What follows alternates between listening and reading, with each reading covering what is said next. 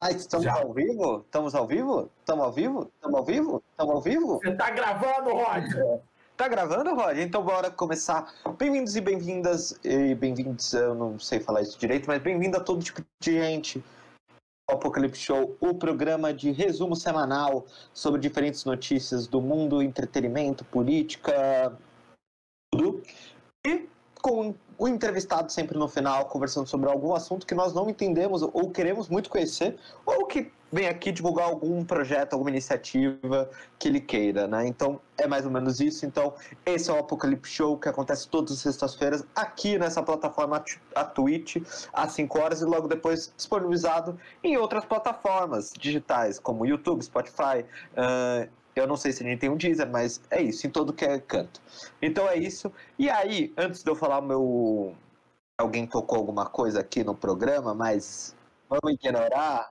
Foi o ignorar. que deu problema, já está conectado já, João. Exato. Sincronizou vou passar para o cara que para mim é o artista número um das artes cênicas do Apocalipse Show. O cara que, se você virar e falar, pô, faz um vídeo, faz um personagem, faz uma maromba, está em tudo que é canto com diferentes personagens, desde professor universitário, a maromba, a socialite, que dá dicas para todos nós se é bom ou não é de bom tom, já que esse programa não é de bom tom. Davi, fale aí seu destaque da semana e como você está Oi, gente, nossa, tô bem, tô bem, vamos aí pra.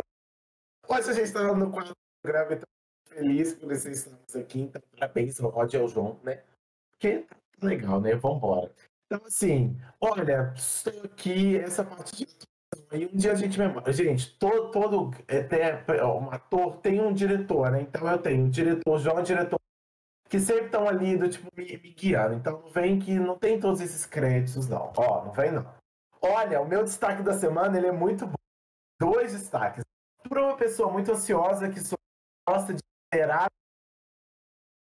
WhatsApp uma Davi, Davi, seu áudio. Toma Oi, cuidado que tá cortando, mas ah, vai, gente, vai indo. Sério, sacanagem, né? Cortar essa merda desse áudio. Olha, deixa eu falar com vocês. A atualização aí do WhatsApp.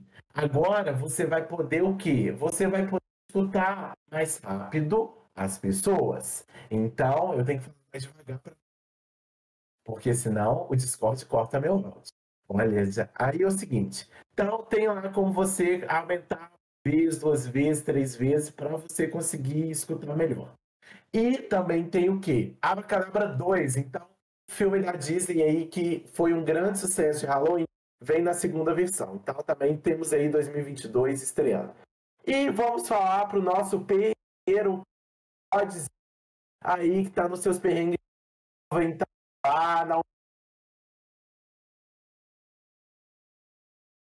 Falhou, mas Rod, pode apresentar da vizinha, tem que tomar cuidado com. Não, eu acho que é movimentação. Ou tenta fazer assim o fone, talvez dê certo. Tenta ver. Eu acho que eu vou fechar as abas, né? Porque sempre as abas abertas, aí deve ser isso, Não. né? É, se pá, é, se pá, é, se pá, é. Deixa eu arrumar aqui, porque, né?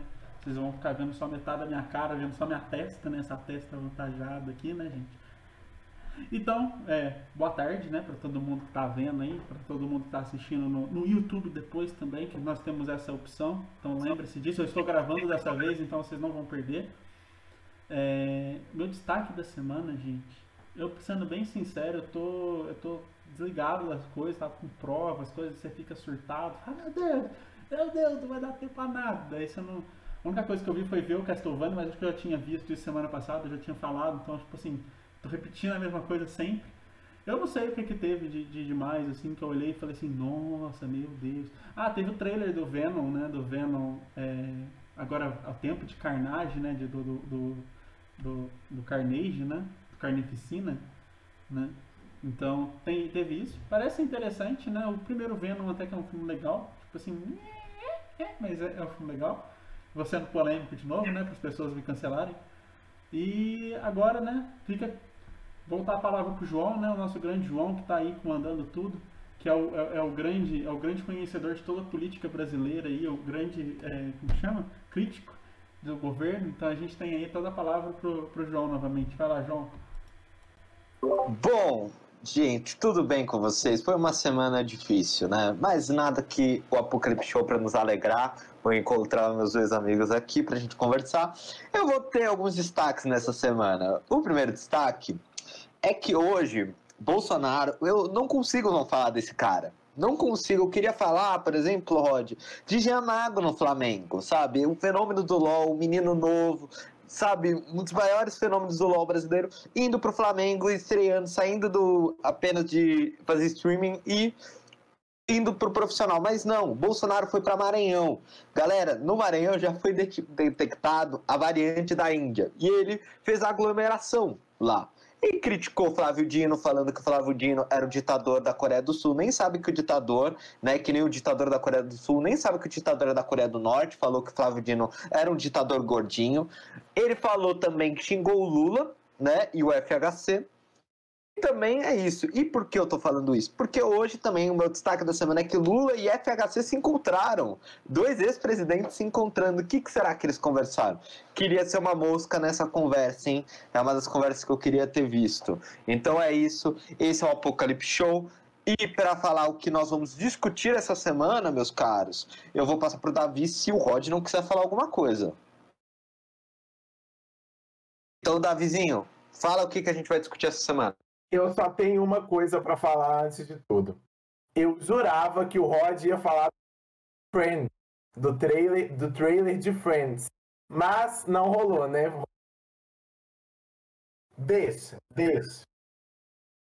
Ó, vamos lá, em que que a gente vai discutir essa semana no App Show? Gente, eu acho que se eu fizer isso vai, vai melhorar. Ah, melhorou, melhorou. Ó, é o seguinte. Temos o quê? Temos em Tudo Menos Cats o nosso trailer amado de.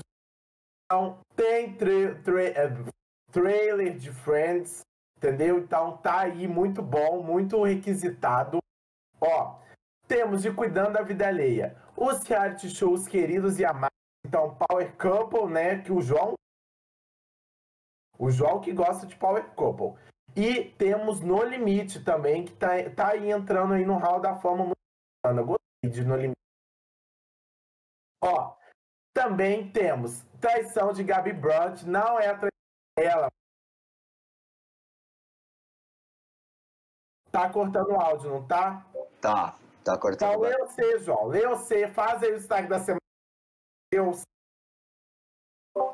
não, Davizinho, é, Davizinho, vê aí se tá tudo certo para você voltar. Eu vou terminar quando a gente for pro, pro intervalo, aí a gente fala tudo o restante. Vamos lá. Também tivemos, a gente vai conversar sobre traição, né? Teve qual é? Deixa eu ver, galera. Perdão, hein? Tudo por isso. Bom, vamos lá. Tivemos a traição de Gabi Brent, não sei quem é ela. Nego de MC Pose, de rodo, né? Eu acho que eles estão discutindo. E um pincher que denunciou o dono. Isso mesmo, um pincher denunciou o dono numa operação policial para todos vocês. Então a gente vai conversar um pouco sobre isso. E no Brasil é a hora de hoje a gente vai ter PF na cola de Salles. Isso mesmo, o PF fez uma operação policial nessa quarta-feira investigando o Salles. E também a CPI da Covid, que está indo para seu terceiro capítulo, sua terceira semana, e que tivemos nada mais do que dois ex-ministros que nós amamos tanto, né? Brincadeira, Ernesto Araújo e Pazuello estavam lá falando para todos vocês. E por fim, nós teremos uma conversa com o Matheus hoje, que também vai participar do Conselho de Mamãe com todos vocês. Davizinho, quando recuperar esse áudio, eu quero você comentando, hein? Pelo amor de Deus. Uh, e por fim, galera, antes da gente entrar, Rod, que está acontecendo? Os fantasmas estão assistindo a gente? Tem alguém assistindo? Só são espíritos? Se tiver, tudo bem, a gente continua seguindo nessa toada.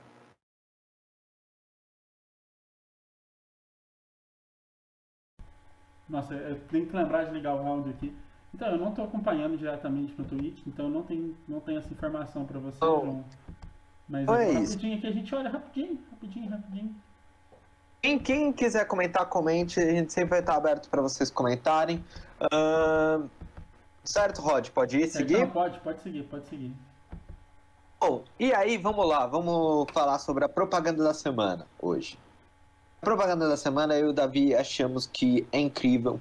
É o novo modelo vendido de máscaras, isso mesmo, inaugurado por Pazuello. Você pode usar as máscaras apenas no nariz você quiser ir com a boca, porque ela facilita você falar um pouco melhor. Você pode usar, se você está com um problema de respiração muito grande durante a rua, usar apenas na boca, né? E, e isso evita também você falar besteiras muitas vezes. Então, muito utilizado às vezes por uh, diferentes governantes, né? Usando só aqui e diferentes tipos de modelos inaugurados pelo modelo. Essa semana, Pazuello na CPI. Bolsonaro também já teve dificuldade de usar ela, então a máscara. Então utilizem a máscara e esses diferentes modelos vendidos em todas as lojas da Avan também para vocês. Então vão lá curtir então tudo isso para vocês, tá bom? Então vamos lá.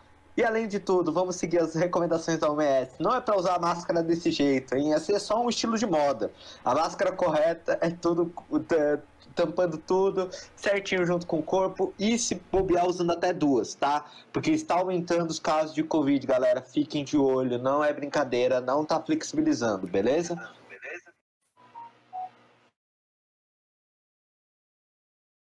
Bora pro intervalo. Melhorou a coisa aí?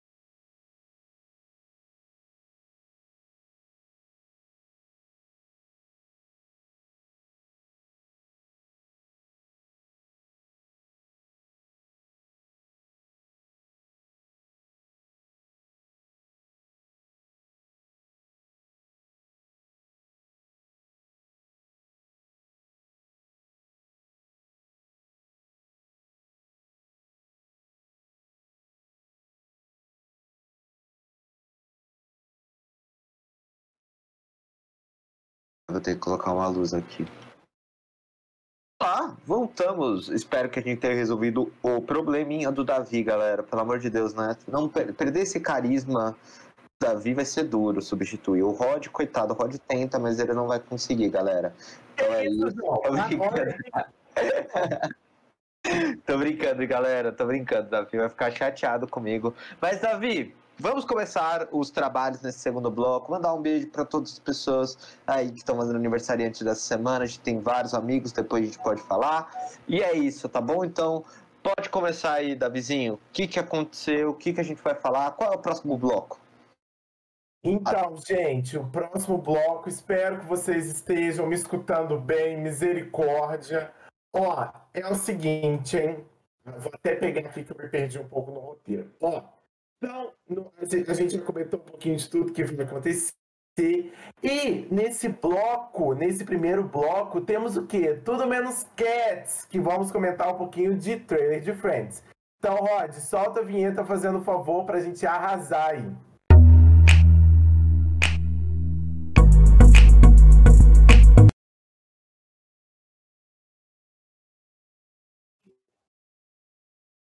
Então, Rod, me co... Ah, não, gente, agora eu quero ver o Rod falando isso. Eu quero ver Brasil. Esse é o momento que estamos esperando. Rod, qual que é o destaque de Tudo Menos Cats, fazendo favor? Ah, gente, eu não tenho nada contra Friends. Eu falei pra vocês, eu só não sou muito fã de sitcom no geral. Eu sei a importância dele, da, da, da série, entendeu? Só deixar claro, assim, não me cancelem, apesar de já ter sido cancelado, né? Então, né, para divulgar a reunião do elenco de Friends no dia 27 de maio, a HBO Max começou a ser a divulgando imagens, entrevistas e matérias, tendo a cereja do bolo, um trailer que revela, né, um trailer de review da, da reunião e como vai funcionar o especial junto com, com esse trailer foi relevado, um, relevado, ó, revelado um cartaz muito especial, então assim, pra galera que gosta de Friends, tá, é o momento delas, né, de, de reviver toda uma saga aí de, anos, né, E dá muita risada, né? Tipo, quem gosta, né, no caso, né? Peço desculpa. Gente, sério, muito bom. Ai, eu tô passando mal. Então, gente, pra mim, assim, a melhor cena de todas é a, a Phoebe, né? A Phoebe Buffet ali, que interpreta, né? Que tava sendo interpretada, falando My eyes, my eyes, oh my God, que foi quando o Chandler e a Mônica, foi a primeira vez que ela viu Chandler e a Mônica se beijando. Então, teve a recapitulação dessa cena, que para mim é uma das cenas memoráveis de todos os Friends, e foi muito legal rever, né? Aqueceu muito meu coração. O João, que é um fã, assim, um fã, né, ali, aqui, né, de, de Friends. João, o que, que você achou? Me conta. Bom, eu acho o seguinte, é, não sei se. Eu acho que é bom os fãs estarem com a expectativa, entendendo que é uma reunião apenas. Não é um, novo episódio. É só eles encontrando e falando sobre é, várias situações sobre o show, sobre as coisas. Vai ser um talk show sobre o show. É simples. Até tem o, um dos caras que fazem talk show nos Estados Unidos lá. Então vai ser legal, vai ser um reencontro deles, vai ser um reencontro muito memorável deles e de várias pessoas que passaram por Friends, mas é importante ressaltar isso. Não vai ser um episódio novo, não vai ser atualizado, não vai ser nada disso. Então é isso um pouco. Acho que é bom ir com expectativas para não se decepcionar e não ficar triste com o show. Né? Então com, com isso. Eu já tô triste já com essa fala já. Pra mim eu queria ver o Kema correndo, entendeu? Eu tava pronto já pra ver todo mundo reunido. O Ross, eu odeio o Ross, gente. Eu não gosto do Ross. Tô aqui pra falar que o Ross eu tenho um pouquinho de coisa, né? João, de qual que você gosta mais? Só pra eu saber, assim, só pra anotar aqui pra ver se eu cancelo ou não, né? Porque o Hot é... O... Eu gosto. Pra mim, os meus favoritos é a Phoebe e o Chandler, são os dois favoritos meus. A Mônica também é engraçada com aquele toque de limpeza dela. Dela tem um episódio para mim que é incrível, que é quando a Mônica, ela. Eles desafiam a Mônica de não tirar o chinelo do, da sala.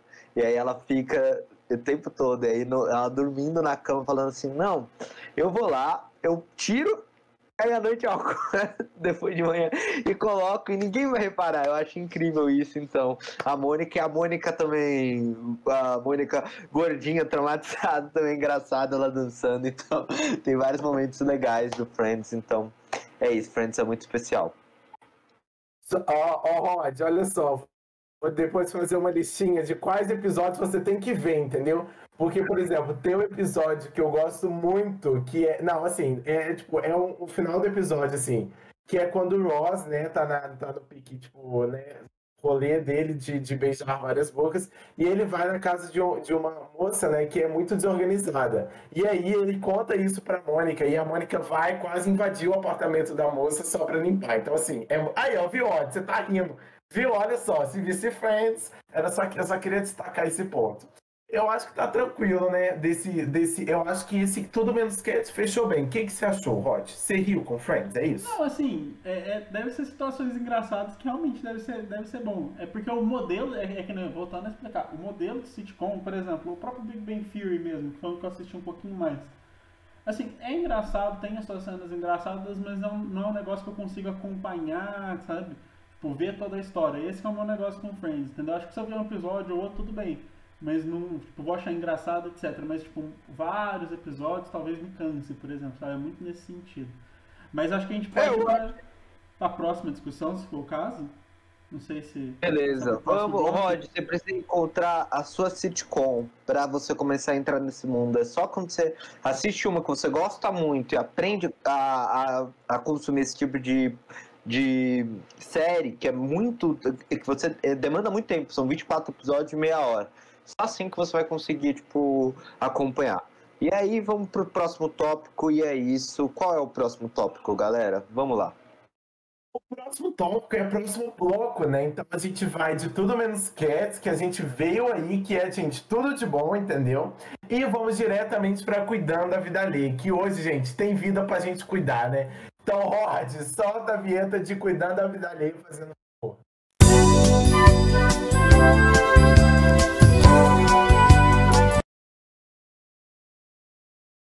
Ô, gente, né, nesse, eu, eu morro de medo nesse, é, nesse momento. Vocês viram o meme até da Ana Maria Braga? Né? Ela tá, era tipo assim, ela então estava cortando o som dela, estava com o microfone ligado dela, e ela tipo assim, cadê a, um palavrão bem feio do som aqui dentro do estúdio? Então eu morro de medo nesses momentos de transição e a gente falou um negócio desse. Então, Rod, me conta, de quem que a gente vai cuidar da vida alheia hoje? Quem que vai ter nós cuidando da vida alheia aí?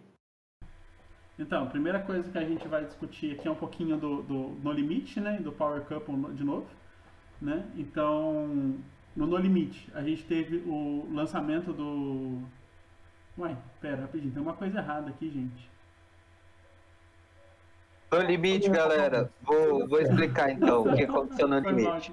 No limite, uh, a gente teve a, a saída da Angélica a partir do momento que teve as provas, o Cacalango perdeu tudo, então essa semana foi muito duro. E aí, novamente, a Angélica perde logo depois de trair o Mahmoud, então uma semana depois, tendo empate na última lá da votação. Eu acho que o ponto que a gente tem que discutir aqui é: será que no limite não vai cansar uma hora? Ou vai continuar tendo coisas altas porque o Boninho escolheu, acho que errado, os times? Não é possível. Aí eu vou já trazer um pouco para discussão aqui. Pô, colocar um Chumbo Zulu e aquela moça também que é Patrícia, né? Muito bons, assim. Paula, que Patrícia? Paula. Paula. É, ela lembra a Patrícia, mas Paula. Três pessoas, assim, são de outro nível, fora, tipo, o que não é ruim, eles só colocaram a Ariadne e Isis de ruim. Que a gente já sabe, quando eles perderem, são as duas que vão ser eliminadas. Elas vão ser eliminadas, gente. Aliás, vou dar uma dica. Quem tá acompanhando o programa, estão falando que vazou lista. Não entre nesse negócio de lista, porque senão você vai receber spoiler. Eu acho que eu já recebi alguns, mas eu vou torcer para não ser. Mas eu não vou ver mais lista. E aí eu quero saber, Davi, foi dividido mal os times? A gente, você acha que vai conseguir, sei lá, dar um pouco mais fôlego nesse programa? Eu, sim, acho que a dinâmica do limite é muito boa, sabe? Ela nunca vai se perder. Eu gosto, eu, gente, eu assisto no limite pensando o quê? Que eu tô fazendo exercício físico que eu só de eu ver no limite eu já fico cansado. Então eu penso, pô, tô perdendo minha barriga aqui fácil vendo o limite, entendeu? Então assim, eu acho que tá mal dividido, tudo bem. Aí daqui a pouco, daqui umas quatro semanas, vai todo mundo se reorganizar e aí vai torar, vai ter treta, entendeu? Então assim, Little Bonis é tão assim, não tão é, tipo assim, não é tão bobo assim não. Eu acho que ele não deixaria, por exemplo, cair a peteca no limite. A gente teve uma edição muito grande, né, de, de Big Brother aí, né, nesse mundo do reality. Power Couple também ganhando espaço, né, gente? Ganhou espaço no coração do João, porque, né, só o João que assiste. Brincadeira, Record. O dia que quiser contratar a gente, estamos aqui, tá? E aí o seguinte. E também temos o quê? Temos aí, eu acho que muita coisa, né? No limite, eu acho que ainda vai gerar muito engajamento. Teve até um ponto que eu discuti lá do podcast falando de No Limite, que foi a conversa da Iris Stefanelli com a Ariadne. Não precisa trazer aqui, mas eu acho que é legal todo mundo escutar um pouquinho. E do que? Do Marcelo Zulu, que é o grande. É, gente, eu falei no podcast Rafael, mas eu acho que é Marcelo. É o Zulu, gente, é o Zulu. O Zulu ama, isso mesmo, João. De fundo, a gente ama. Tô. É o Zulu é o o João é grande fã do Zulu, entendeu? Então, o Zulu falou algo muito importante, que experiência a gente respeita. Eu falei, então, pronto. Entende? Então, eu acho que a peteca não vai cair. E, gente, assiste o No Limite, que é legal, é um entretenimento bom para emagrecer. Rod, o que, você acha? Você, tá, assistiu, Rod? Essa semana não acabei não pegando para ver, nem lembrei, para ser bem sincero. Esqueci completamente do, do, do No Limite. Mas uma coisa que a gente comentou no, na semana que a gente estava conversando lá é que as provas de eliminação seria muito mais legal se botasse duas pessoas bem votadas e as, elas enfrentassem numa prova. Ia ser muito mais divertido para ver o que, que ia acontecer, né? Gerar treta, tudo isso é muito bom. Então, assim, fica aí de dica pro, pro Boninho depois para para ano que vem. Né? Vamos né? o Boninho, né, É, vamos lá, vamos lá conversar com ele. Falar assim, ó, a gente tem uma ideia que a gente vende por alguns milhões, entendeu? E daí sucesso. Né? Se, se, acontecer, se acontecer no limite, a gente cobra royalties, porque a ideia surgiu aqui primeiro, entendeu? Então a gente fica esperto nisso aí. Eu também acho. E, gente, só um pouquinho também, né, de, de Gabi Brandt. Na verdade, não foi uma traição, né? Que Saulo, a gente sabe que Saulo gosta de pular um pouco a cerca, né? Isso daí já é, é até para todo mundo. E aí surgiu uma notícia que o que O amigo de pôquer do Saulo. Então você pensa, o filho do pastor tem amigo de pôquer, né? A gente já pensa um pouco sobre isso. E aí o seguinte, fez lá o tranquilaço, lá, saiu as notícias todos os dois negados, né? Tanto a Gabi quanto o Saulo, mas vamos ver aí as próximas informações. E também só tem um último ponto para eu passar para o João, que eu sei que o João vai querer falar de Power Couple e no limite. É só a questão do quê? Do MC Pose do Rodo e Nego Di, né? Então, assim, tiveram aí um atritinho aí, o Nego Di falando que não conhecia o MC Pose do Rodo, aí o MC Pose do Rodo foi lá e confrontou o Nego Di, aí depois o Nego Di, com o rabo entre as pernas, falou que não conhecia o MC Pose do Rodo pessoalmente, aí o MC Pose do Rodo, que vazou uma conversa antiga deles, que o Nego Di tinha feito uma paródia com a música do, do MC Pose, então, assim gente, sério. Foi muito engraçado e tá muito bacana, porque MC Rodo tá pisando no Nego Di. E assim, tá, tá maneiro. Eu acho que é o, o ponto aí pra gente acompanhar essa fofoca aí que tá maneira. Foi surgiu hoje, nessa madrugada, hein? E aí, João, o que, que você acha de tudo isso? Me conta. Eu acho que o Nego Di, ele tá virando inimigo do, do fim, né? O inimigo do, do Brasil. Ele só discute com as pessoas, ele não consegue se segurar. Então, assim, sei lá, eu acho que ele tá fazendo o personagem dele. Todo comediante, eu acho que quando ele é expurgado, e aí eu tô percebendo isso, eu acho que imitando um pouco o Rafinha. O Rafinha, quando foi expurgado lá do CQC, ele arrumou confusão com todo mundo. Não sei se vocês lembram disso. Era direto confusão com cada pessoa que parecia na frente dele. O Nego Di talvez esteja seguindo a mesma lógica. Eu vou querer ser o mais odiado do Brasil, então para será que eu não vou ser o comediante mais amado do Brasil, que é esse é o papel do Porchat do Portugal, então vou, vou ser o mais odiado. Então, é um pouco isso, eu acho que é, é essa a pegada dele, né? Então, eu acho que é uma boa sorte. E um pouco sobre o Power Couple, que eu, que eu quero trazer Power Couple na discussão com, com meus colegas que eles não assistem. Eu acho que o Power Couple traz uma dinâmica que eu acho incrível, que eu nunca me colocaria no constrangimento fazer isso. É você colocar um bando de casal e eles brigando. Entre... E o pior é que eles auto se sabotam, auto brigam, um falando o outro. Teve uma moça que eu acho que foi, foi, foi falou eu deveria tentar aqui sozinha sem você. O cara falando, ai, eu estou, ai, eu estou com baixa estima por conta de estar aqui com você. São discussões que são assim eu fico pensando, pô, estão levando ao limite. A Record falou, vou assinar o limite da TV brasileira. E eu acho que esse é o limite que a gente vai chegar da TV. Maior do que até foi de férias com esse. Você colocar um casal falando isso. É, sim, traz um pouco de, de tudo que a gente gosta, né? Uma briguinha ali entre casal, né? Da gente gosta de uma fofoca ali do tipo, a gente, na verdade, é meio vizinho, né? Que gosta, ih, eles brigaram hoje, ó, hum, deu, deu bom, hein? Deu bom. Ih, ó, vai rolar alguma coisa. Então, assim, acho, eu, eu acho que eu vou começar. Eu vou, eu vou fazer esse movimento, olha, por vocês, ó, e pelo Apocalipse Show, claro, também. E temos também de férias com ex. Gente, olha só, sério mesmo, eu odeio aquele Kaique, aquele rico, tá? Já, já deixa aqui declarado, entendeu?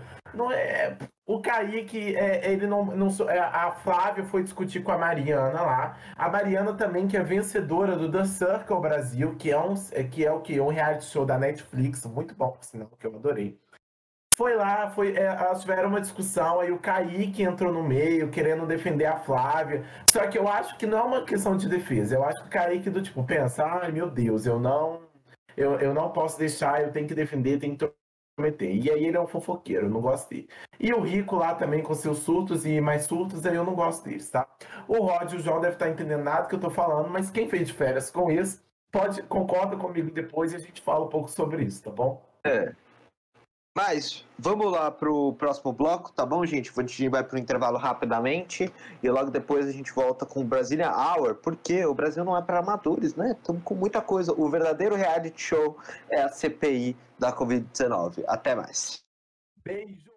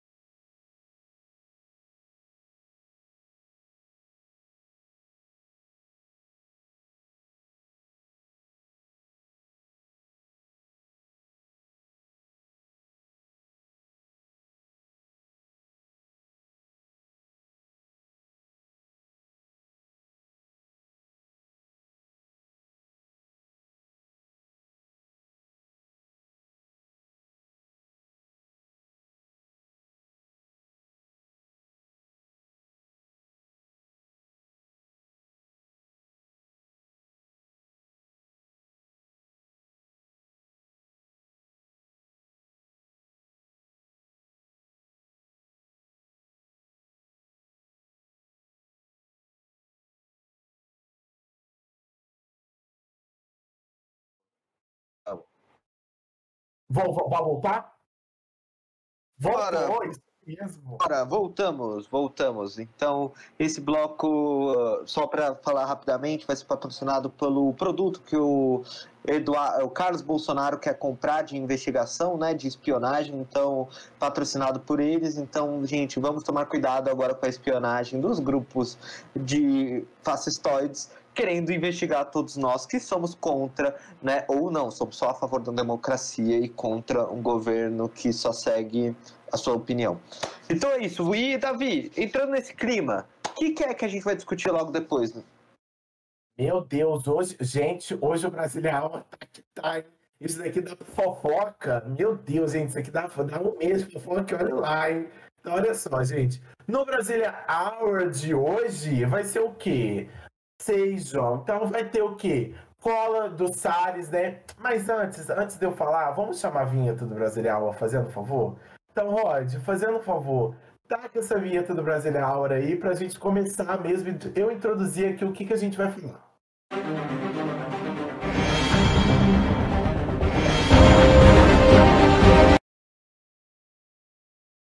Então, gente, no Brasília Hour de hoje, vamos falar do, do grande reality show que está sendo a CPI, né, gente? Porque assim, até print de Twitter e o Renan Calheiros colocando enquete no Instagram para fazer, para perguntar da CPI, para mim foi o auge, entendeu? Então acho que a gente já nesse nesse momento de descontração, assim, a gente já pode começar nesse ponto, porque o João vai vai ter pontos mais tensos, né?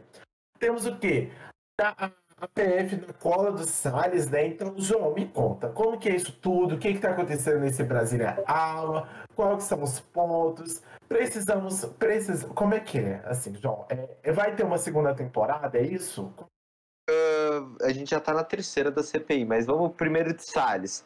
A PF está investigando o Salles, né, galera? Então, tá, não só não é o Salles em si, é a questão de madeira contra bandeada, né, por madeireiros ilegais. Então está tendo uma investigação a partir de uma denúncia que foi feita nos Estados Unidos sobre algumas documentações erradas que vieram de comercialização de madeira.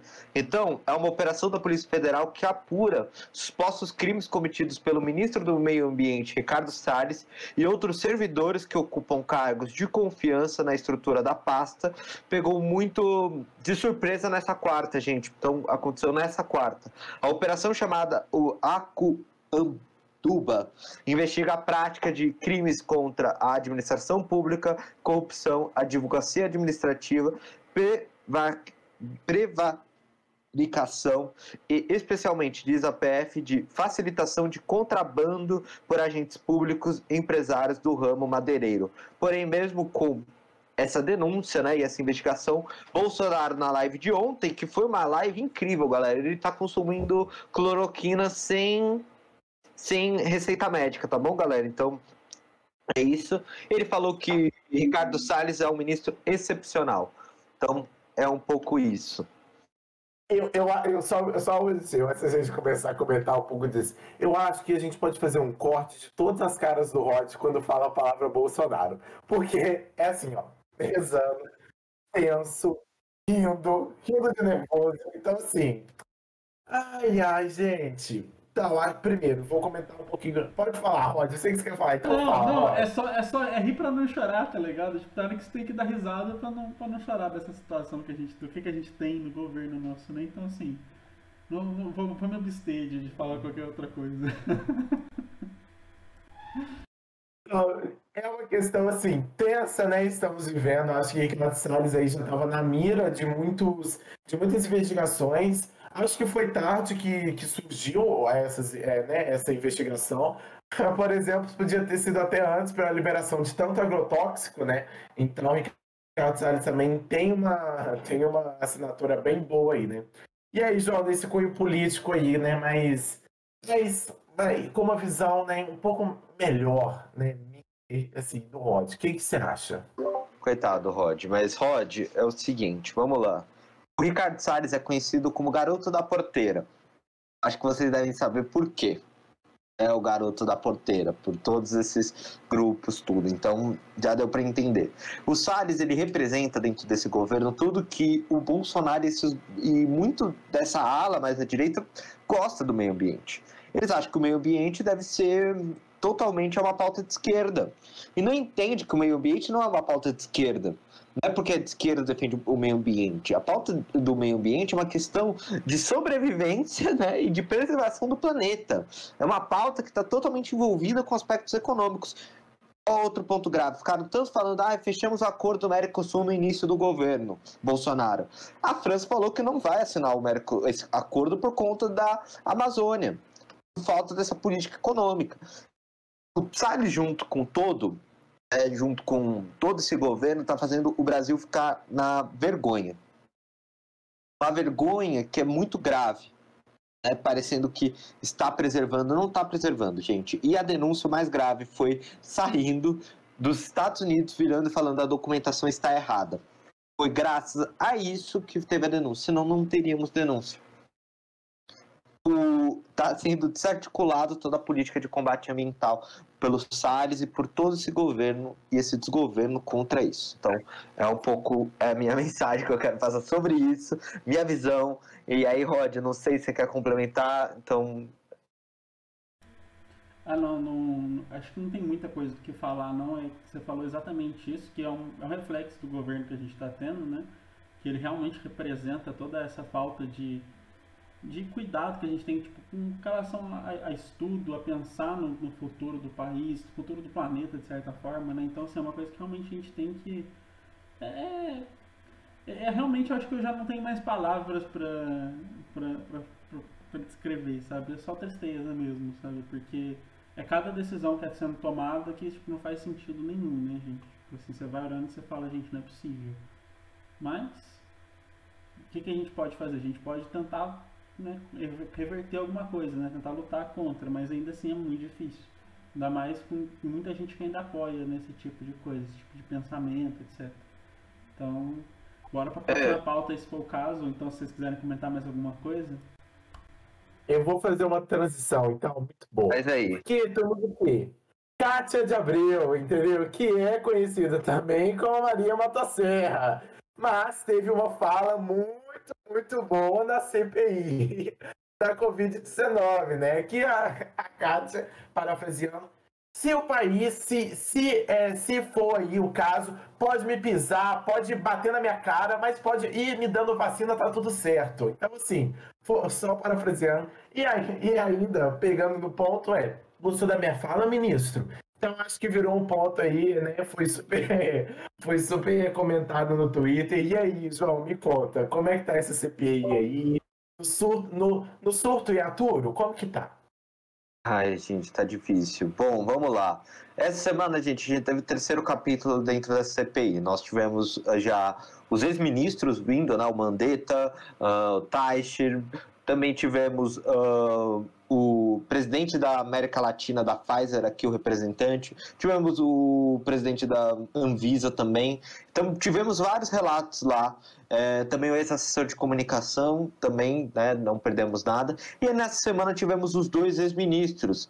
O ex-chancelar da, da Brasil, né, o Ernesto Araújo, na terça-feira. E na quarta e na quinta, é, vulgo ontem, tivemos tivemos Pazuello, ex-ministro da Saúde, gente, eu esqueço nomes, tá? E que teve que dar uma pausa porque passou mal na terça, na quarta-feira. Eu não vou falar doença porque o, o, surto que ele teve é muito complicado para falar, mas é isso. Ele passou mal e aí depois terminou o seu depoimento na quinta-feira. E aí, galera, só para resumir um pouco como foi e passar um pouco para discussão, uh, foi Nessa Araújo jogou a culpa pro Pazuello. O Pazuello jogou a culpa pro universo. Então, assim, para defender o Bolsonaro. Então, aí eu quero saber dos meus colegas o que, que eles estão achando desse BBB que se tornou a CPI, se eles acham que isso vai se tornar pizza, e aí depois eu entro com alguns detalhes que eu levantei aqui sobre essa CPI. Eu acho, assim, na minha opinião, que a CPI ela tá ganhando também um muito jovem para ver a CPI. Então, isso está sendo algo muito positivo, né? Antigamente, a gente tinha uma juventude muito menos engajada com política, né? Esperando os seus pais decidirem, né? Os seus pais. Então, assim, eu acho que o, o assim, um do, entre aspas, bons de, até, está acontecendo na CPI é um público muito jovem, engajado, né? Estar observando os absurdos que a gente está passando, né? Não só pessoas que se interessam por político, não. Ah, eu sou, tipo, de um movimento, né? Movimentos, a gente até vai receber um, convidado aqui que é participa tipo, de um movimento. Então, assim, mas esse movimento DCE, essas coisas assim, então, assim, são pessoas que não participam desse movimento, mas são interessadas. Então, esse, para mim, está sendo um ponto muito bom e que eu estou percebendo bastante na CPI, né? Nessa divulgação aí. E você, Rod? Então, galera, eu acho que, assim, é, dessa semana eu não, eu não acompanhei muito, até uma, um vacilo meu, de certa forma. Mas isso que o Davi falou é verdade. Tem, tem uma galera mais jovem engajando com, com toda essa situação né? Então é muito interessante até por esse caso, mas assim, eu acho, eu sou do pessimismo que isso termina em pizza, sabe? Porque como tudo no Brasil, sabe? Só que assim, eu acho que a partir do momento que você começa a fazer pessoas a engajarem, a lutarem mais, pode ser que no futuro a gente tenha uma pessoas melhores para isso, sabe? Só que a gente tem que tomar muito cuidado ainda com a polarização que a gente vive, sabe? Eu acho que é uma das coisas que tem que tomar um certo cuidado, não falando que certo e errado de certa forma, né? Mas assim, só tem que tomar cuidado porque a gente tem que se educar politicamente, mas é, sempre, sempre levando em consideração sendo crítico, sabe? Pensamento crítico, tudo em relação a, a, a isso. Então, mas é muito interessante, realmente, que você está engajando a galera mais nova. A galera da minha geração, por exemplo, teve uma época que era muito isso, sabe? Tipo, a gente não vai resolver nada, deixa para outras pessoas resolverem. Então foi deixando um pouquinho, né? E agora então, o pessoal mais novo está um pouco mais engajado. Isso é muito bom. Né? Isso é uma coisa que para o futuro é muito bom. E assim, a gente espera que melhore, né? Sempre vamos ter, ter essa esperança um pouquinho, né? Eu, eu acredito que a CPI vai ter já resultados porque ela já está fazendo o governo sangrar. Eu sinto que o presidente está muito acuado atualmente. Por que ele está acuado? Porque ele parece aquele louco. Eu li o artigo do Reinaldo, gostei muito dele, ele fazendo essa comparação do louco. Sabe aquele louco da cidade que fica, quando todo mundo está ignorando, fica gritando várias baboseiras? No ar, parece Bolsonaro. E é realmente, Bolsonaro, ele tá fazendo esse papel de louco. Por que de louco, gente? Porque esse povo, eles estão tentando esconder as mentiras e criar uma narrativa. Uma narrativa que é, principalmente Pazuello, ele passou todo o todo aspecto, né? Ele contou 15 mentiras dentro da sua fala dentro da CPI. Opa, já já tá chegando convidado, gente. Já já só vamos finalizar aqui, logo a gente já entra, hein? Primeiro, ele falou uh, que existia uma limitação de acesso a, a vacinas, então é, que a, existia uma limitação para ação do governo federal em cima do em cima das atuações dentro do combate à Covid-19, isso é mentira, o STF não limitou. Falou que ministro não tem que receber empresário, isso não faz sentido. O ministro negocia com o empresário, articula a compra de vacina. Então, teve todos esses aspectos também. Também tentou tirar a culpa do Jair Bolsonaro, falando que ele uh, elaborou tudo isso, então uh, que ele puxava, o Jair não interferia no Ministério da, da Saúde, algo mentiroso, porque teve relatos seguidos sobre isso. E por fim, galera, é, teve alguns outros relatos que aí eu vou é, fortalecer um pouco mais, que é, primeiro ponto, ele falou do aplicativo, que é aquele aplicativo que tu, qualquer um usava, podia usar e podia acessar, né, sobre se consultar, que foi lançado em Manaus, né, primeiramente, a pessoa poderia ver e, e acessar. Então, assim, é, e ele falou que foi hackeado esse aplicativo. Então não faz sentido algum esse hack. Então, é, foi uma piada, né? Então, por fim, nós vimos uma piada, que foi esse CPI. Mentira, foram levantadas 15 mentiras no total, por, no final, por Renan Calheiros e tudo, tentando criar uma desconjuntura, tentando criar uma narrativa falsa sobre tudo isso. E por fim, gente, Ernesto Araújo atuou em favor da compra de cloroquina, compra não auxiliou a gente a entrar nos movimentos por conta da sua, do seu pensamento. E eu acho que faltou um pouco mais as pessoas questionarem o Ernesto Araújo sobre a política internacional e sobre as falas do presidente. Então eu acho que faltou um pouco mais de ir para cima. Eu acho que está muito achando que o jogo está ganho. E o Ernesto, gente, segundo algumas informações, ele passou por treinos muito grandes aí antes da antes dessa CPI. Ele treinou muito tempo. Essas duas semanas ele ganhou tempo para ficar treinando. E ele ficou treinando com generais, generais imitando o papel do do do, ai, putz, do Renan Calheiros, do presidente da CPI, dos, dos parlamentares questionando ele, e ele foi treinado treinado para falar essas baboseiras, treinado para não colocar a culpa, treinado para falar que não podia comprar vacina porque tinha uma lei que limitava isso, que é falso. Isso. É tudo uma narrativa para tirar a incoerência desse governo. Beleza? Então, existe uma incoerência, uma narrativa totalmente errada sobre, esse, é, sobre todo o combate à pandemia e que não tem que terminar em pizza. Tem que terminar com a responsabilização. Porque na Amazônia faltou oxigênio e ele não conseguiu responder isso, mentindo também sobre o oxigênio. Na Amazônia, eles lançaram esse aplicativo que recomendava cloroquina para todo mundo. Está aí. E agora, também, para finalizar, né, para continuar essas mentiras que eles lançam constantemente, é que, para fazer isso, ontem na live o presidente não está citando mais cloroquina para não tirar o vídeo do ar, do Facebook não tirar o vídeo do ar. E outra coisa, eles querem criar uma lei que limita as empresas a poder retirar conteúdo falso. Então, para quê? Pra Maravilha, tudo pro governo Bolsonaro, né? Então, para não tirar, porque essa narrativa mentirosa que tentam contar na CPI, principalmente por, por Pazuello, né, porque o Ernesto jogou um pouco a culpa para o outro, pelo menos, né? É, teve isso. Então é isso, tem que se responsabilizar. E podemos ir para o próximo bloco, porque o Matheus já está aqui. Eu não sei se está todo desconfigurado nossa tela. Não, não está. Nossa, que incrível. Então é não. isso, tá bom? É, gente, bora ir para o próximo bloco. O Matheus já está com a gente aqui agora na, no Apocalipse Show. Que isso, João? Calma aí. Que isso? Só elogiar, gente. Nossa equipe técnica é muito boa, João, entendeu? É, não se preocupe com isso, tá tudo certo. Não, não nem deixou tempo. Mas eu acho que a, a, só um fechamento para a reflexão aí dessa fala é a gente sempre pesquisar fontes seguras para tudo que a gente for, gente. Até desde um artigo que a gente vai colocar, tipo, uma que a gente vai colocar no artigo, uma fala que a gente vai reproduzir, sempre procurem fontes verdadeiras. Sempre procurem para não é, é, é, dissipar fake news, né? A gente está numa era digital muito, muito grande, muito influente. Então, a informação ela tá aí para tudo, né? Então, sempre pesquisar de onde que veio, de onde que está indo. Então, acho que esse é o último recado aí, até para os nossos governantes, né? Por favor, pesquisem, gente, fazendo favor. A gente daqui a pouco vai conversar com o Matheus também, que vai conversar muito, muita coisa boa com a gente. Então, segura aí, né, Rod? E aí, Rod, me conta. Ah, não, né? É sobre isso, né, Rod? Ah, não, isso aí é, é o cúmulo do cúmulo, né? De novo, tipo, você falou certinho, tipo, a gente tem que incentivar exatamente isso, as pessoas buscarem a informação correta, tentar não só cair em qualquer dessas ladainhas aí, então é complicado.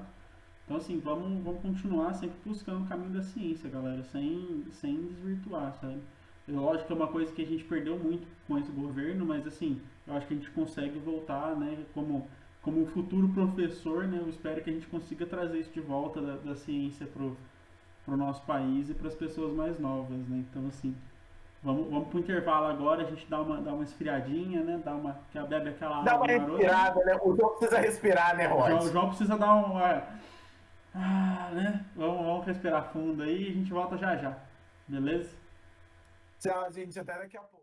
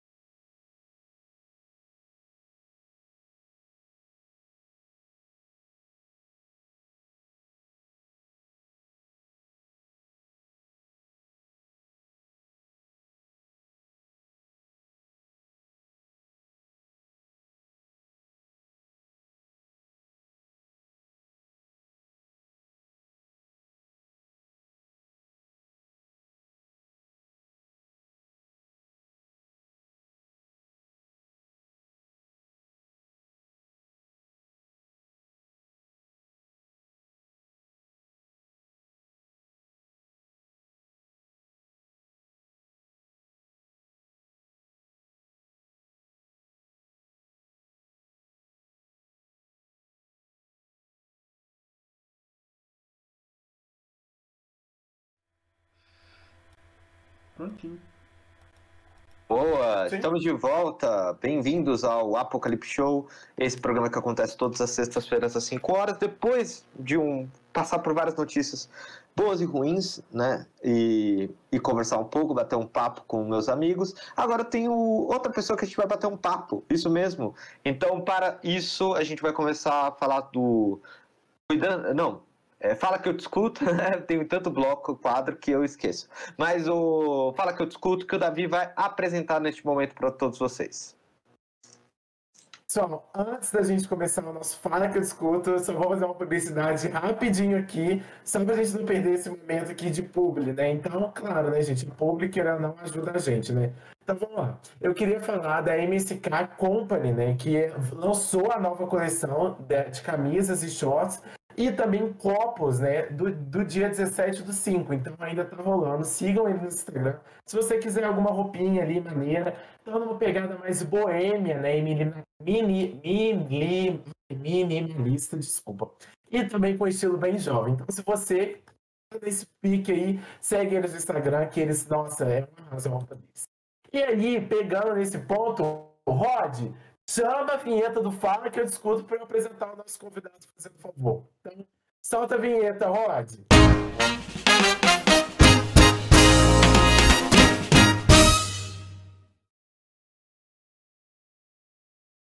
Então, pessoal, é o seguinte: no Fala que eu discuto de hoje, a gente vai conversar com o Matheus, né, Matheus? Matheus Gabriel, que tá aqui com a gente.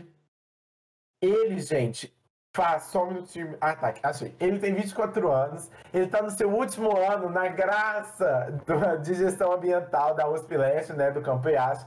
Ele é paulistano e também ele é membro do grupo de estudos bíblicos Convictos, né? E aí, Matheus, tudo bem com você? Como é que tá aí? Tá frio aí em São Paulo? Tá. Boa noite a todos, é prazer, muito obrigado, né, por essa oportunidade, uma honra poder estar aqui com vocês, né. Então, me chamo Matheus Gabriel, né, estamos aqui na nossa, estou aqui nessa, nesse bate-papo aqui com o pessoal, né, fui convidado, né, pelo João Pedro. E, bom, faço parte do grupo Convictos, né, o que que é o grupo Convictos, né, que a gente é um grupo de estudos bíblicos, né, que a gente tem na universidade, pelo menos especificamente na IASH, desde 2011, né, e esse grupo passou por várias lideranças tal, né? E hoje eu tô lá até hoje. Entrei na IASH, se eu não me engano, mais no ano de 2016, né? Comecei a fazer parte do grupo no ano de 2016. E hoje tô aqui, e hoje, até hoje eu tô aqui, né? Junto com o grupo. A gente fazia presencial, né? Então, como que era o esquema que a gente fazia? Né? A gente fazia o esquema da gente fazer um reunir entre nós os membros e começar a rapaziada para fazer parte de um bate-papo. O que, era o bate-papo? Ou o que, que é o bate-papo? O bate-papo é basicamente um momento onde nós, em grupo, a gente, a partir de um tema, a gente joga um tema e a partir desse tema a gente discute ele sem querer envolver religião ou igreja, mas chamar as pessoas a discutir e ver isso de forma crítica, racional, né? E ver como que a determinado tema a gente pode aplicar isso à Bíblia, né? E como que isso pode li- lidar com isso. Bom, e uma das coisas que a gente procura no grupo, né? A gente não procurar, a gente sempre tem esse intuito de chamar as pessoas para estudar a Bíblia. Né? Porque vamos parar para pensar, né? Hoje no Brasil a gente tem mais de 500 denominações religiosas, então derivadas do cristianismo. O nosso país, para você ter ideia, ele tem 90% do nosso país ele tem algum tipo de religião, né? Então a cada 10 pessoas que você vê na rua, pelo menos só uma talvez que não vai ter nenhum tipo de religião. Então isso de acordo com o IBGE. Então vamos parar para pensar, né? A gente vê 500 denominações, mais de 500 denominações que ah, falam acerca da Bíblia, mas cada uma falando uma coisa diferente. né? Então eu tinha muito essa dúvida. Eu falei, caramba, mas por que disso? E aí a gente, com eu entrando no grupo, a gente fazendo parte do grupo, a gente vai entendendo e vai estudando a Bíblia para a gente poder entender cada coisa, né? O que, que ela vem para passar para a gente. Né? Então a gente não é um grupo fechado para pessoas que elas têm já credulidade, mas um grupo que é aberto a todas as pessoas independente, independentemente do que elas creem. Né? Então tanto faz se você for ateu, agnóstico, católico, evangélico, da Umbanda. Então a gente já estudou a Bíblia com diversos tipos de pessoas, né? E vem estudando até hoje. Né? E a gente não procura fazer nenhum tipo de, de exclusão. Então a gente sempre procura entender as pessoas e chamar elas ao estudo. Então esse é o estudo que a gente vem fazendo. Então a gente tem, sempre tem várias histórias.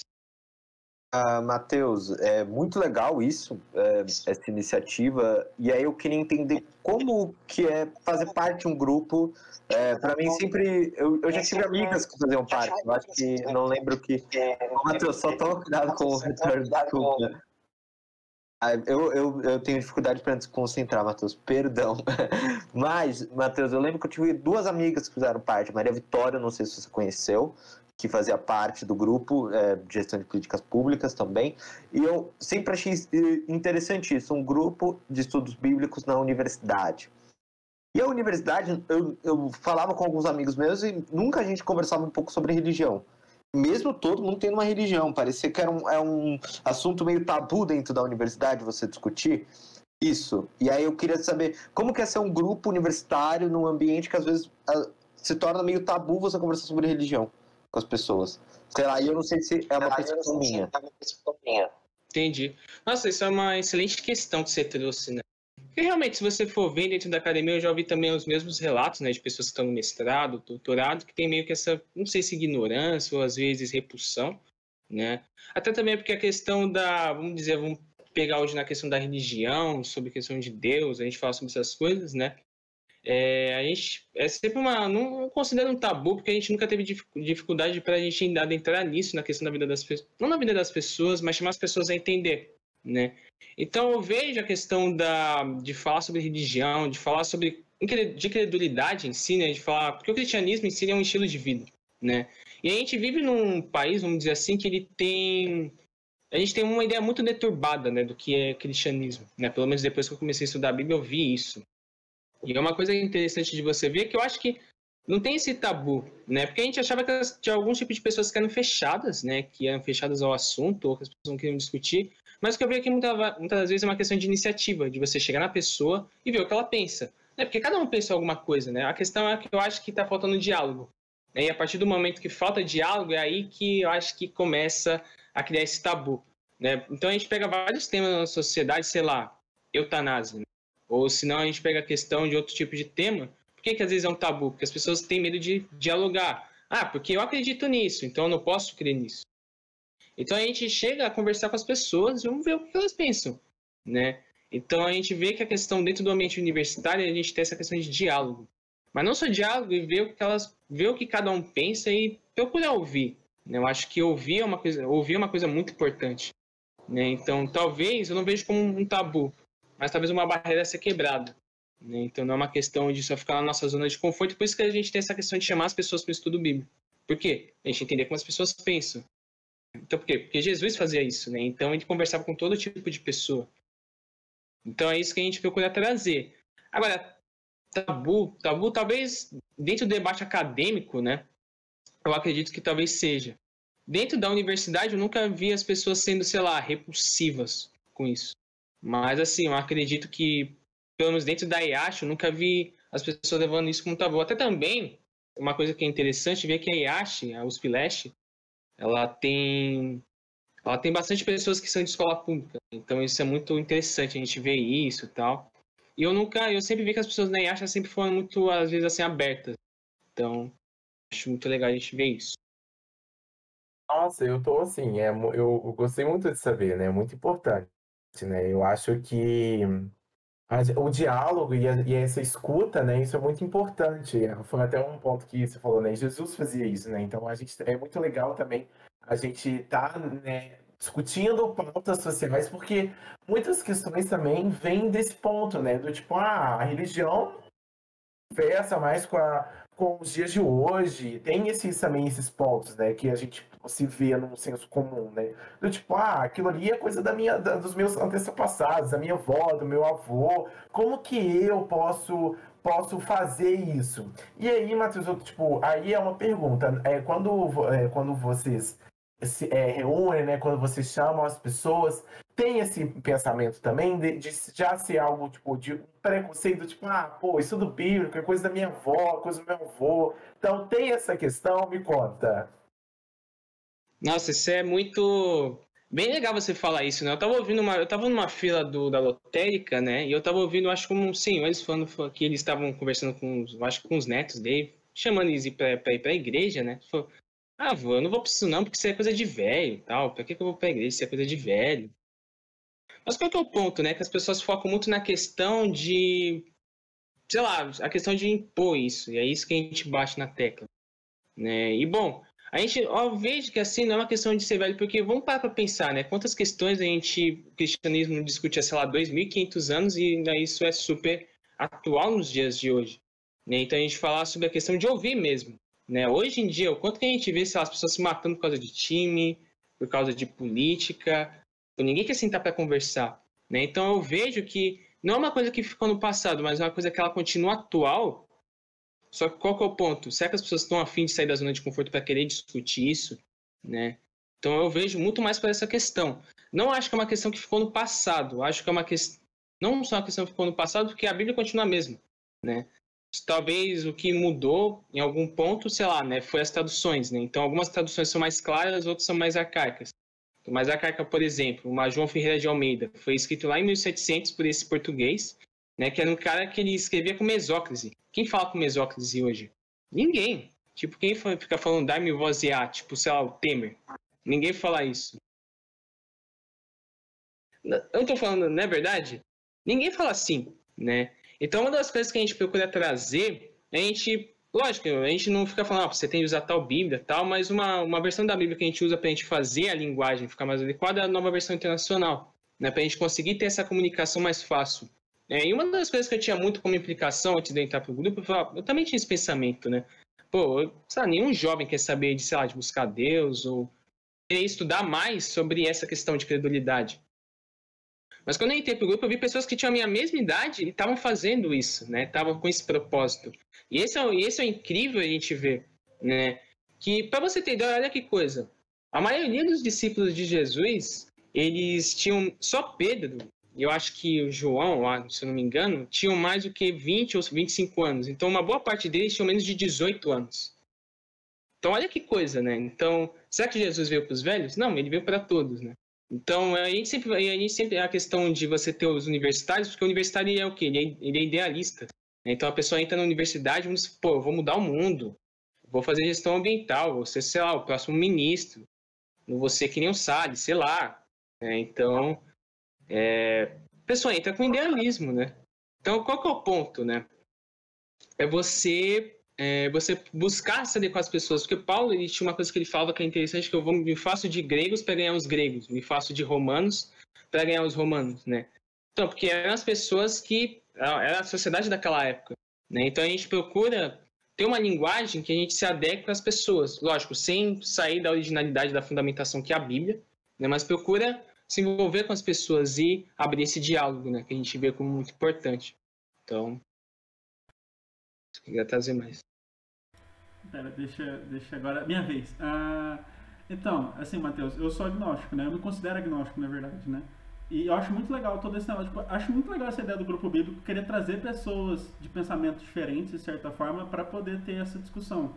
Mas uma coisa que eu fiquei na dúvida, por exemplo, já aconteceu de casos de tipo, pessoas intolerantes irem nesse grupo bíblico e dar, e dar, e dar tipo, um certo atrito? Como que vocês lidam com isso dentro do, do ambiente, sabe?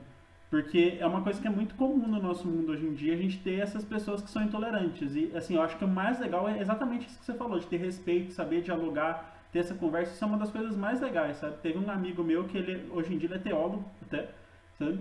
E eu acho que é um negócio que é muito legal, assim, você estudar, você ir a fundo. É um negócio que não é pra mim, mas eu acho muito interessante, sabe? Mas como que vocês lidam com... Se já aconteceu casos de pessoas intolerantes, já que vocês abrem pro público, é, já aconteceu com casos de pessoas intolerantes chegarem? Como que vocês lidaram com isso, esse tipo de coisa? Legal, nossa, boa pergunta, Rodrigo. É assim, pessoas intolerantes, assim, atrito, atrito depende, né? Acho que eu não consigo me lembrar de alguma situação, porque a gente sempre procura ter o mesmo procedimento, né? Então, começar a conversar com a pessoa, introduzindo, entrar na, entrar na vida pessoal, né? Mas entrar na vida, pô, do que, que você gosta, tal, e procurar criando essa amizade, né? Mas chega alguns pontos que a gente começa a explicar algum tipo de coisa, né, para a pessoa sobre a própria Bíblia. Então a gente não procura colocar nossa opinião pessoal, né? É, a gente procura trazer a própria Bíblia e, as, e tem pessoas que às vezes não aceitam, né? E beleza, cada um aceita o que às vezes é melhor para sua vida, né? Então, por exemplo, teve uma vez que a gente, não sei se eu estava estudando, se era com um agnóstico, se era um menino que ele não tinha religião, mas acreditava em Deus, não me lembro agora. Acho que ele era de GPP, se não me engano. E aí, a gente conversando com ele, né, no estudo, ele chegou num determinado ponto que ele falou: Ah, mas por que, que Deus não fez todas as pessoas programadas para obedecer ele, né? E aí a gente falou, olha, se você tivesse uma namorada, você ia pegar uma arma, colocar na cabeça dela e falar, ó, oh, você tá me amando? Você tá me amando? O que, que a gente tá, tava querendo dizer com isso? Deus aí dá o livre-arbítrio pra gente. Então meio que ele tava discutindo isso, né? Tipo, ah, por que, que Deus não fez todo mundo programado, tipo, com a cabeça para buscar ele, com a cabeça para aceitar o que ele fala? Porque Deus quer pessoas que amem a ele, né? Então, Deus não quer que você faça uma coisa de maneira obrigatória e de maneira compulsiva. Ele quer que você faça uma coisa de coração, né?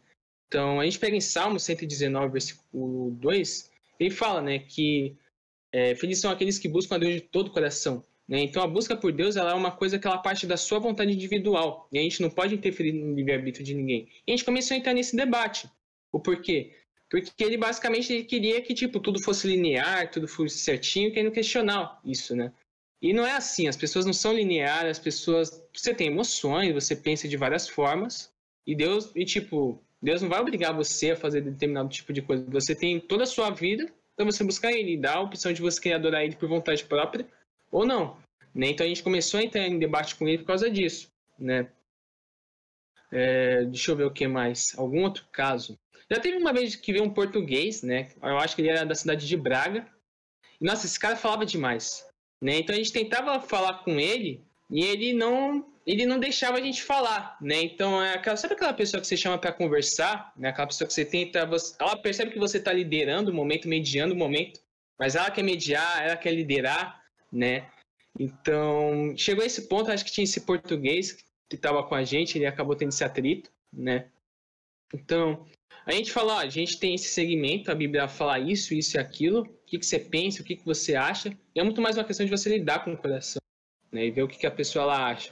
Porque no final de tudo, é, o, que eu, o que eu vejo, assim, é que a gente tem de procurar estabelecer um diálogo.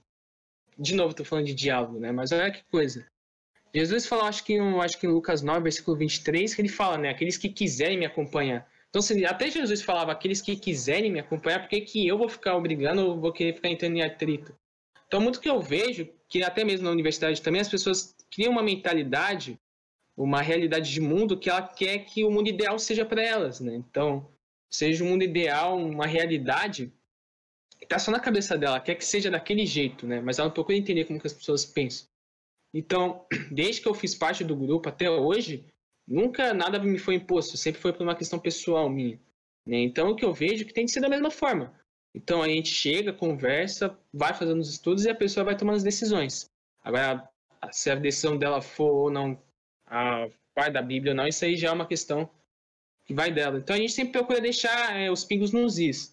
Né? Agora tem sim, já teve atritos, esses são dois que eu me lembro que foram engraçados, mas assim, eu acho que fora esses eu não, eu não consigo me lembrar agora. Mas sempre tem alguma coisa ou outra, porque como eu falei, as pessoas querem que tenha um mundo real, né? Então elas não querem encarar o mundo real como ele é, mas querem que o mundo real seja feito à maneira delas. Né? Não sei se vocês, sei lá, concordam com isso ou não, mas isso é. Não, tem, tem uma relação muito boa, né? Eu acho que são dois pontos aí que você traz que a gente viu aqui, eu acho que o programa todo, e tudo uma questão do diálogo, né? Então a gente vê a questão do diálogo desde, desde o mundo do entretenimento até fofoca, até também a questão, por exemplo, né, cuidar da vida ali, mas até a questão da política também hoje no cenário brasileiro, a gente vê uma falta de mas também, né, voltando para esse, para esse bíblico, né? Tem uma questão também sobre o livre-arbítrio, né? Então as pessoas não entendem muito isso e querem algo imposto, vejam muito, é, todos veem uma religião como uma imposição. Então isso eu acho que é um dos problemas também, né? Que, que grupos assim, eu acho que podem, é, né? Que tem esse também um elo desse, né? De quebrar esses pontos, fortalecer o diálogo, né? João, você queria falar? Não, você tem uma pergunta? Pode fazer então, porque eu, tava com... eu queria fazer uma pergunta. Não, eu. Não, pode falar. Olha o erro aí, ó. O online sempre traz isso, galera. É sempre assim, o online. É... Um vai falar, o outro fala, mas tudo bem, acontece. Vai, Davi. Então, assim, é, acho, é, não, eu só, eu só queria é, tecer esse ponto mesmo, né? Do diálogo, do livre-arbítrio. A gente vê muitas até, até é, guerras hoje que não acontecem pelo diálogo, né? pela conversa, por, sempre querer impor alguma coisa, né? Acho que é só é isso que eu queria fazer nesse ponto. Eu, eu Matheus, eu, eu, concordo muito também com a sua visão hoje sobre a universidade também, que eu sinto que a universidade falta um pouco de diálogo e quer o mundo ideal delas. E aí usam isso de uma forma muito agressiva do combate. E isso prejudicou, acho muito. E hoje o estado da nossa sociedade hoje que a gente chegou é por conta disso, de não entender o outro, de não colocar o seu lugar no outro e entender o diálogo. E que nós fazemos parte. Estou é, trazendo muito para o lado da política, mas eu entendo que o tempo todo a gente foi esticando, sabe? Um contra o outro, é o combate, eu tenho que acabar com esse. Mas aí, entrando um pouco nisso, eu queria conversar sobre você, com, sobre, eu acho que o momento do cristianismo também, né, das outras religiões também. E aí eu queria entrar um pouco, uh, Mateus, num ponto que é está se associando muito uh, atualmente a religião a aspectos da política, posicionamentos políticos, principalmente uh, desse atual governo. Como você vê isso também? Porque às vezes eu olho que não deveria ser misturado.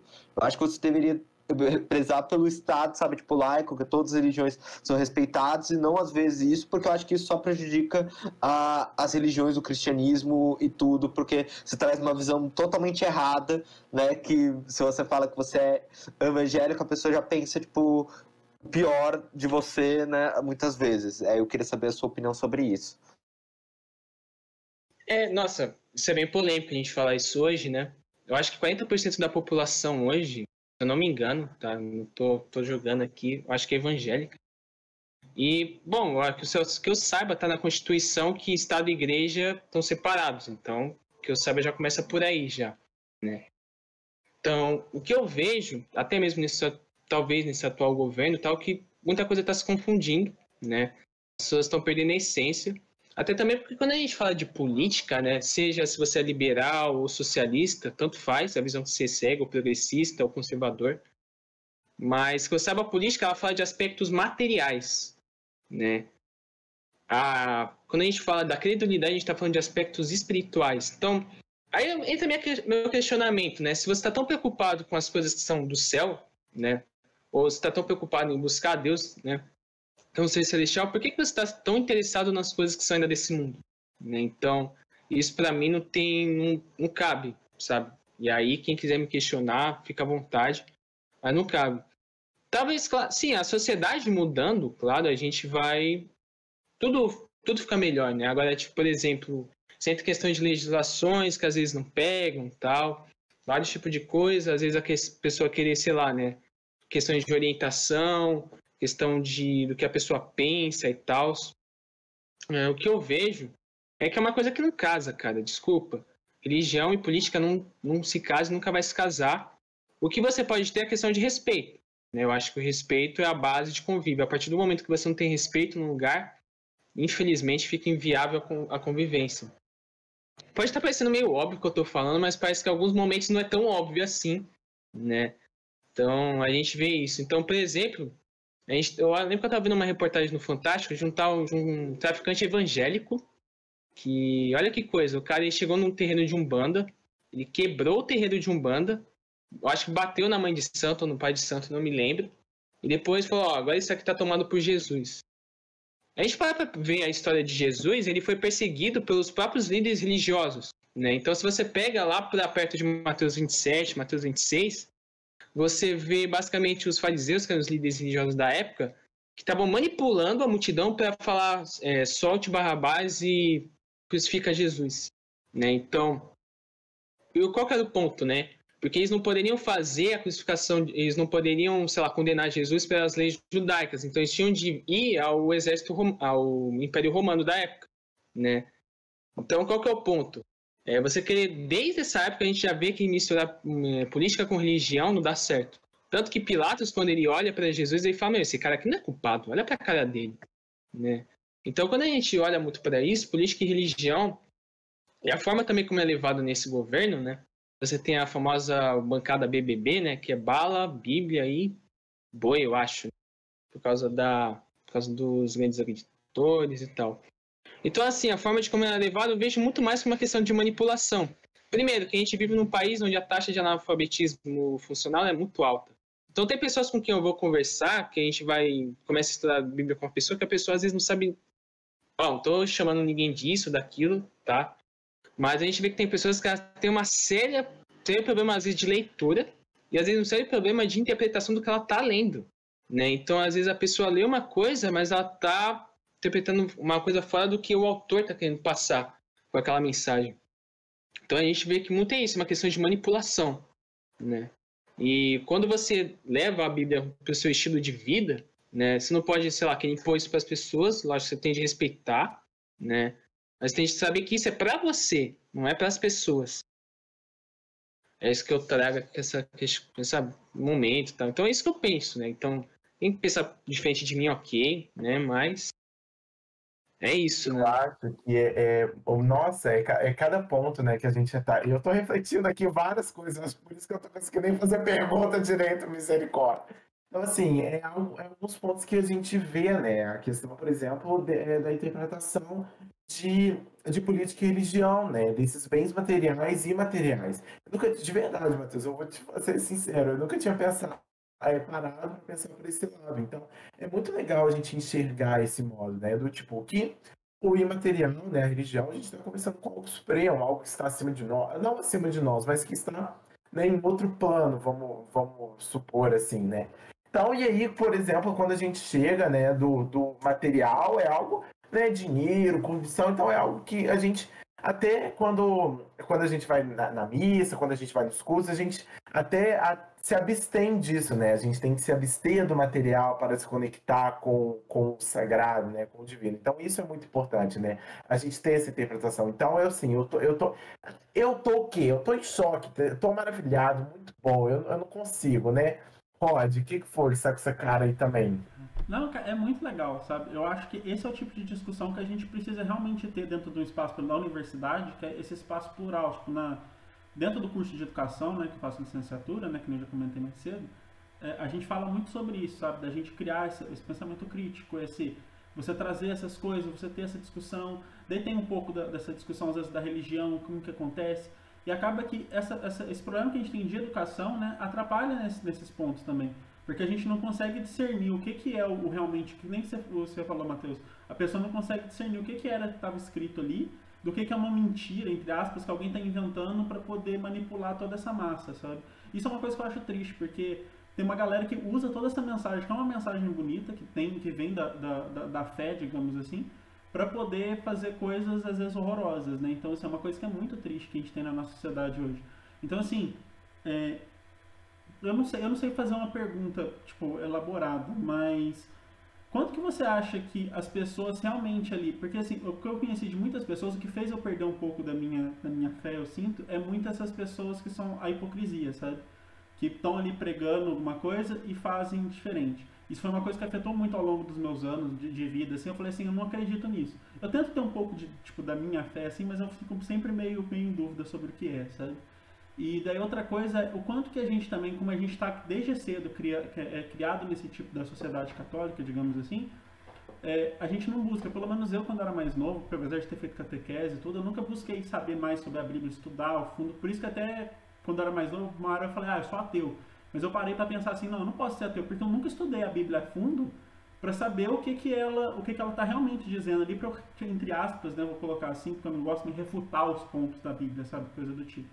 Então, como que você vê muito esse negócio das pessoas que, que, que, que tipo, falam abertamente, ah, sou, sou cristão, só que do dia a dia dela ela age de uma forma completamente oposta do que está escrito na Bíblia. O que, que você acha que leva a isso?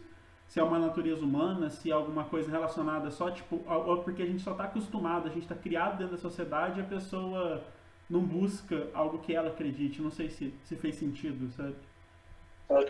Não, total, cara. Tem uma escritura que está lá em 1 Timóteo, capítulo 4, versículo 16, né, que ele fala, né, busquem ter vida e doutrina para que vocês possam tanto salvar a si mesmo quanto os que estão ao seu redor, né? Então, o que está querendo dizer com isso? Está querendo dizer para que tanto você possa ser um bom exemplo para as pessoas, né? Quanto você também chamar elas a fazer aquilo que você está fazendo. Então a própria Bíblia fala disso, fala de, a gente pega em Mateus, capítulo 15, que ele fala sobre a questão dos fariseus, né? Então, olha que situação engraçada.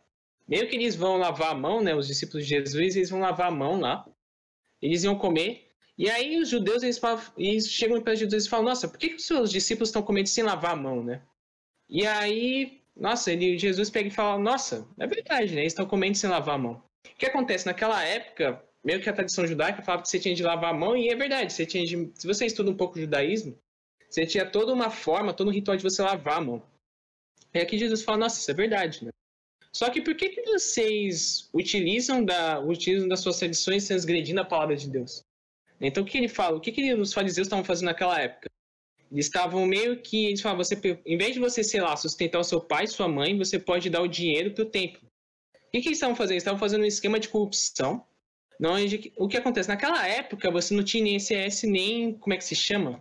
É, aposentadoria. Então, não tinha, sei lá, você pagava um tal dinheiro e no fim da sua vida você ia receber. Não. Se você ficava velho, quem ia te sustentar era seu filho. E aí, nisso ele fala, nossa, vocês, basicamente, vocês falam para a pessoa fazer uma coisa, mas vocês fazem outra. Né? Então, Jesus chama eles de hipócritas, né? chama os fariseus de hipócritas. Né? Então, esse é o ponto da questão das pessoas que falam que são cristãos e depois têm uma vida diferente. Uma coisa que eu sempre procuro ver, sempre, né, é a questão de que você tem de entender o que você está fazendo, né? Então estuda, né? Mas principalmente, né, a questão de você ver se é isso que você quer, né? Porque a partir do momento que você está fazendo uma coisa mais por, sei lá, por forçado, por causa da sua família, porque a gente sabe que tem muito isso, né? Então, eu falo que, por exemplo, quando eu era criança, eu também era ateu. Né? Então, meio que eu ficava pensando, cara, caramba, Deus não existe, né? Isso aí é uma invenção. Né? Então, aos meus passos de fé, minha avó que me ajudou a ter, né? Quando eu era criança, a orar, a fazer diversos tipos de coisa, né? Então, e eu vendo, né, na minha vida que aquilo, que Deus existia, né? Então, foi uma experiência pessoal. Mas a questão da, dessa questão da pessoa ser cristão e depois mostrar que ela não é isso ou aquilo, o que, que a gente vê muito é que entra muito na questão da ignorância. Então a pessoa que ela, infelizmente, ela não está fazendo aquilo porque de fato ela quer. Né? Então quando a gente fala de cristianismo, a gente fala de propósito. O que, que é propósito? É você fazer uma coisa que movimenta, é, a sua missão, é isso que você é. Né? Então a gente diz que a gente procura trazer uma identidade. Né? A Bíblia traz uma identidade. A diferença é que essa identidade foi deturbada. Né? Então, muitas vezes isso acontece porque as pessoas não têm conhecimento do que elas estão fazendo, ou pior ainda, elas estão praticando um cristianismo que não existe. Né? Então, é aquela coisa, estão tá fazendo algo em vão. Né? Então, esse que é o pior. Então, eu vejo dessa forma, né? Porque, bom, até isso que você falou sobre a questão de ser cristão, né? A cristão do, a palavra cristão do grego significa pequeno Cristo, né? E o que que acontece? Você pega em Atos 17, versículo 26, que é tipo, sei lá, 10 ou 5 anos depois que a igreja ela foi fundada lá no primeiro século, o que que acontece? É, basicamente, os discípulos eles estavam andando, estavam, sei lá, evangelizando, e eles são chamados de cristãos. Só que isso, eles foram chamados do quê? O que, que significava ser cristão, né? Tipo, era, era um deboche que eles estavam fazendo, né, na cidade de Antioquia, que eles estavam fazendo com os discípulos. Então, meio que era uma coisa pejorativa, né, que estavam fazendo lá com as pessoas. Então, aqui o que acaba com, os discípulos? Então, aí, o que a gente acaba vendo aqui é que a questão de você pode se dizer cristão, isso não significa que você é. Né? Então, para você ter ideia, a palavra cristão aparece muito poucas vezes na Bíblia. Né? Mas se você pegar a palavra discípulo, aparece 270 poucas vezes. Por quê? Porque ser um discípulo envolve muito mais a questão de você ter compromisso. Então, eu acredito que as pessoas elas têm essa questão de hipocrisia porque não há comprometimento de verdade. Então, por exemplo, se você é militante de qualquer causa, pô, você faz aquilo porque você quer, é uma coisa que te movimenta. Você faz aquilo porque, sei lá, você acredita naquilo né? É o seu propósito.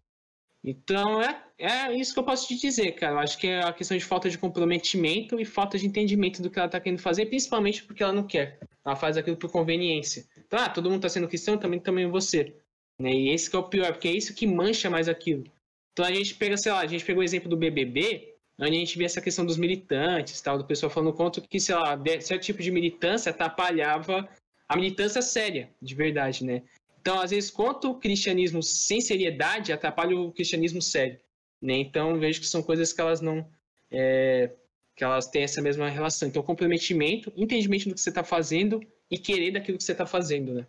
Então, e não fazer por conveniência. Muito bom. Eu acho que a gente pode já encaminhar para o nosso conselho de mamãe, que aí o Matheus já respondeu algumas perguntinhas para uhum. gente. E aí a gente vai encerrar. Eu tô, Matheus, por mim a gente começava o quê? Mais três horas, que tá muito legal. Tô descobrindo várias coisas, entendeu? Tô amando. Mas pode ser, pessoal? O que, que vocês acham? Pode ser. Vamos pro intervalo um pouco e aí a gente vai continuar com a conversa. E é isso. Até mais, galera. Uh, até o próximo bloco. Só pro intervalo, que aí daqui a pouco a gente volta com o Matheus respondendo algumas perguntas. Ah, já foi, né, Rod? Ou não? Bora. O Matheus. Isso, tchau. tchau.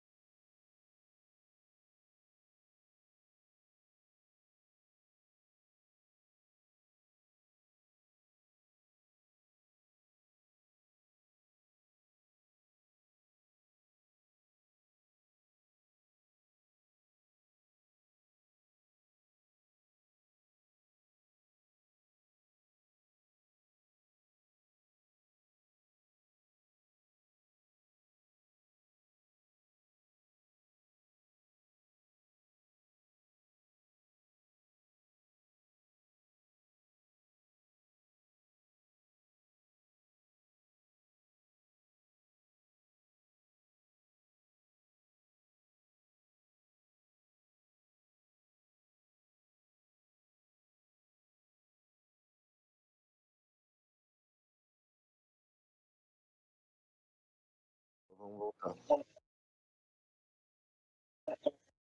Olá, gente. Voltamos para o último bloco do Apocalipse Show. Uh, muito feliz de termos todos vocês aqui até esse momento. Foi um ótimo programa. A gente conversou sobre vários assuntos e abriu a mente muito do Davizinho. O Davizinho tá com a mente muito aberta, então é, é isso. tô brincando. O Davizinho gosta muito desses assuntos. Então, para agora, a gente vai para o último momento do, do nosso programa, que é o Conselho de Mamãe. Que vocês, quem mandou pergunta no chat, ou que, quem quiser mandar pergunta no chat, tem a sua oportunidade de enviar para o Matheus aqui. Já temos uma. Então, Davizinho, chama o bloco e é isso. O quadro, né? Que é o quadro. Então, pessoal, Rod, solta a vinheta fazendo favor do Conselho de Mamãe.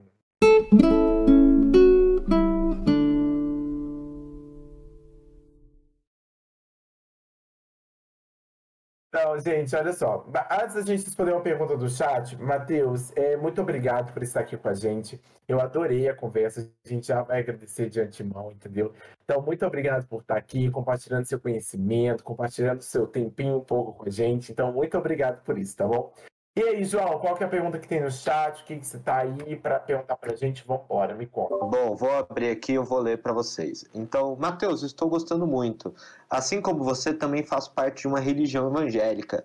Entretanto, quando nós pensamos sobre a separação entre Estado e Igreja, você não acha que recai uma crítica muito sólida sobre as linhas neopentecostais é, pentecostais da doutrina, sobretudo pelo uso da fé como, é, como forma de apoio ou programa político. Você não acha que, até para o bem da imagem e, e, e preceitos da igreja, não deveríamos ter legislações específicas para limitar o alcance da igreja? Ou acho que principalmente a atuação da igreja em relação a esse aspecto que ele falou de apoio político, de legislação da fé para o apoio político? Ô, João, dá. Legal. Dá... Só Legal. Entender... Pode falar, Matheus, desculpa. Ah, perdão. É... Ah, legal. Qual o nome dela, perdão? É que eu. Só pra. O nome dela é? difícil, é. é... Dark. É o Marco. O Marco? Maju? É o Marco. Ah, Marco, tá. Então, Marco, é...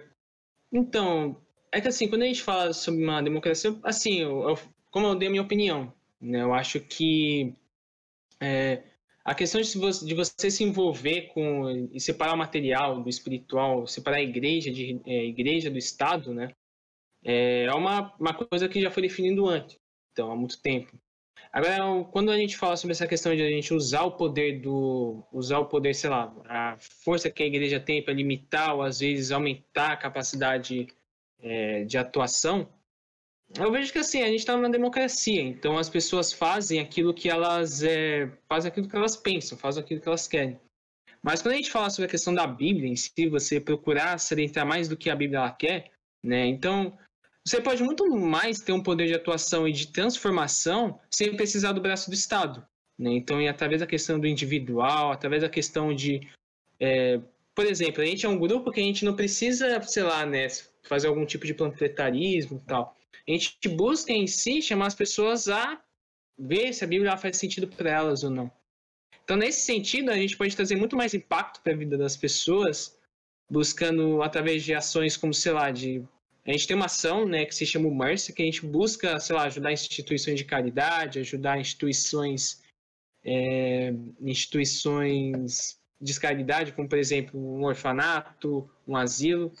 Então, a gente busca não se envolver com a questão de política, embora a gente saiba que é importante, a gente tem que ter o nosso posicionamento, mas eu vejo que é muito me melhor você atuar de maneira não, é, não partidária. Né? Eu acho que tem muita sei que partidarismo faz parte da democracia, mas eu vejo que hoje a gente trabalhar com essa questão do, dos movimentos sociais, eu acho que isso fortalece muito mais é, a, o, a, comunidade, fortalece muito mais a questão do convívio, a cidadania. Né? Então, para mim é uma questão que cada um faz o que acha que é melhor, mas eu vejo assim, Jesus nunca precisou, é, pegando o exemplo de Jesus, Jesus nunca precisou, sei lá, virar um virar um político, né, para ele poder para poder fazer mudanças. Por exemplo, tinha um, tinha um discípulo de Jesus que ele era um Zé Filote. Né? Então ele é como se fosse um partidarista é, da religião judaica. Então ele queria que voltasse essa questão de ter reis, né? que o, os judeus voltassem a ter um rei. Ele queria levantar Jesus como um rei e queria fazer uma revolução dentro do Império Romano.